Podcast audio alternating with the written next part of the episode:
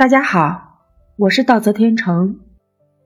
我很想做几期关于我老家，也就是我娘家长安县的故事。长安县其实现在叫长安区。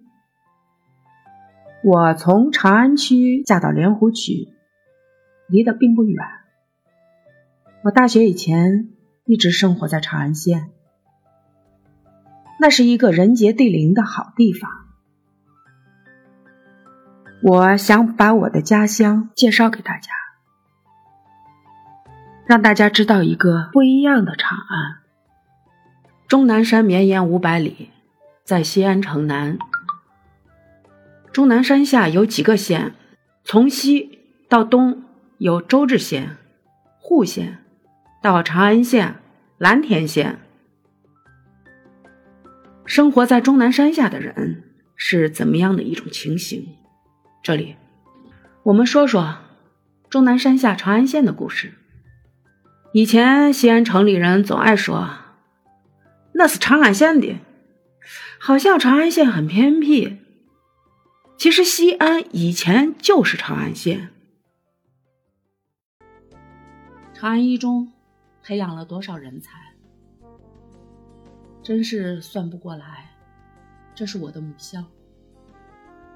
这所学校是在抗日战争期间建立，当时日本飞机轰炸，日寇在黄河对岸虎视眈眈。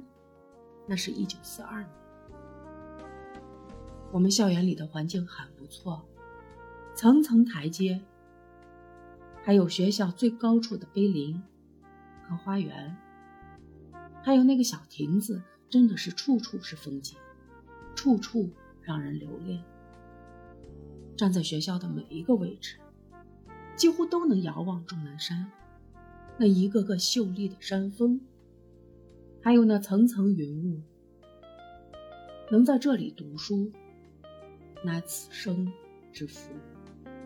长安县的土地面积很大，人口多，大镇就多，许多的乡镇也很繁荣。郭渡镇在西万路上。是西安开车去蜀地和终南山的必经之地。这个镇的历史也很悠久，旁边的村庄有好多能在唐代的诗中找到。曾经，郭杜与西面的乡镇联系得更紧密。二十世纪九十年代以后，郭杜与围区的联系更密切了。坡度与围区之间的路在不断拓宽中，联系更紧。哎哎哎哎，来了，这好好好，马上，好，好。坡度与围区之间的路在不断的拓宽中，联系更紧密了。现在那条路上成为了长安高校聚集地，两边是高楼大厦和繁华地段。当年，当年的过渡市场，现在都已经消失不见。过渡划入了高新区，现在工厂很多，许多高新企业成为长安县后来发展的一片高地。渡区是以前民国人游览终南山往往要去的地方。渡区镇和县城围区一样，有老街道。渡区老街道现在看起来空空荡荡，不过当年可是十分热闹。在民国，渡区的酒非常有名。于右任先生路过渡区，喝了渡区酿造的酒，连连叫好。于老先生走遍天下，书法很有名气。天下美酒也喝了不少，唯独喝到杜区的酒，就不愿意抬脚走人，直到喝得醉意浓浓，才肯罢手。于是，留下了于右任对杜区醉酒的美谈。当时，于右任先生喝酒的地方就在这老街道，不光于右任喝过酒，杜甫也在这里常住。这里本来就是他的老家。他在这里祖上留有田产，在唐代叫永业田。杜甫在长安住了十年，就在杜区的半园上安家。杜区的街道留下了这位伟大诗人的足迹，还有他那一首首诗歌。自断此生休问天，杜区尚有桑麻田。故将移往南山边，可见杜区是他心灵的最宏大的依托之地。有了祖先的定居地杜区，杜甫才有底气，从骨子里倔强起来。如果没有杜区，没有他在长安的十年，杜甫也就不过是一个优秀诗人。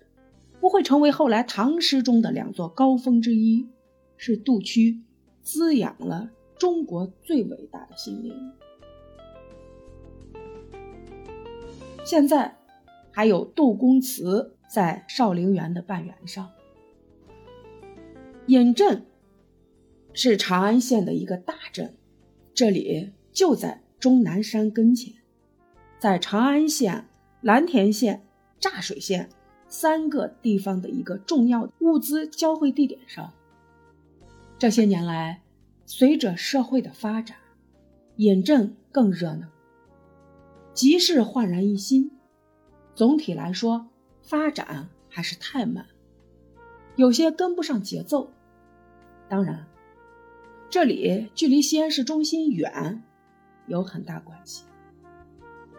尹镇不靠山。西侧镇外是公路，东侧镇外是铁路。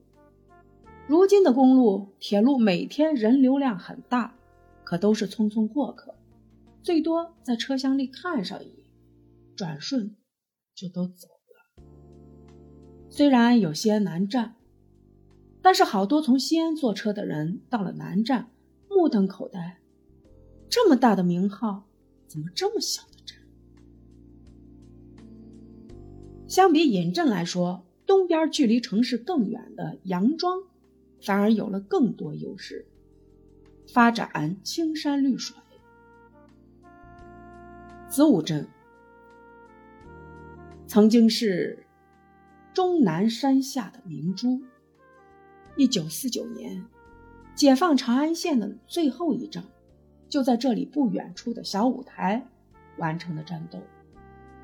在子午镇周围，有名胜古迹，有山有水，人来人往很多，但是人都去了那些旅游点作为子午镇本身来说，似乎还很难留住客。曾经的老街道重新改造了一部分，失去了乡村本该独具的风味儿。如果能保留住剩下的街道，进行恢复。当然，不要恢复成各种影视城，还有某家村那种就好了。那种看起来太假，真正懂得欣赏的人是不会停留太久的。子午镇名字里有“子午”二字，子午峪是一个重要的历史文化、自然景观名胜，与西安地区很多有名气的地方一样，对外宣传还落后。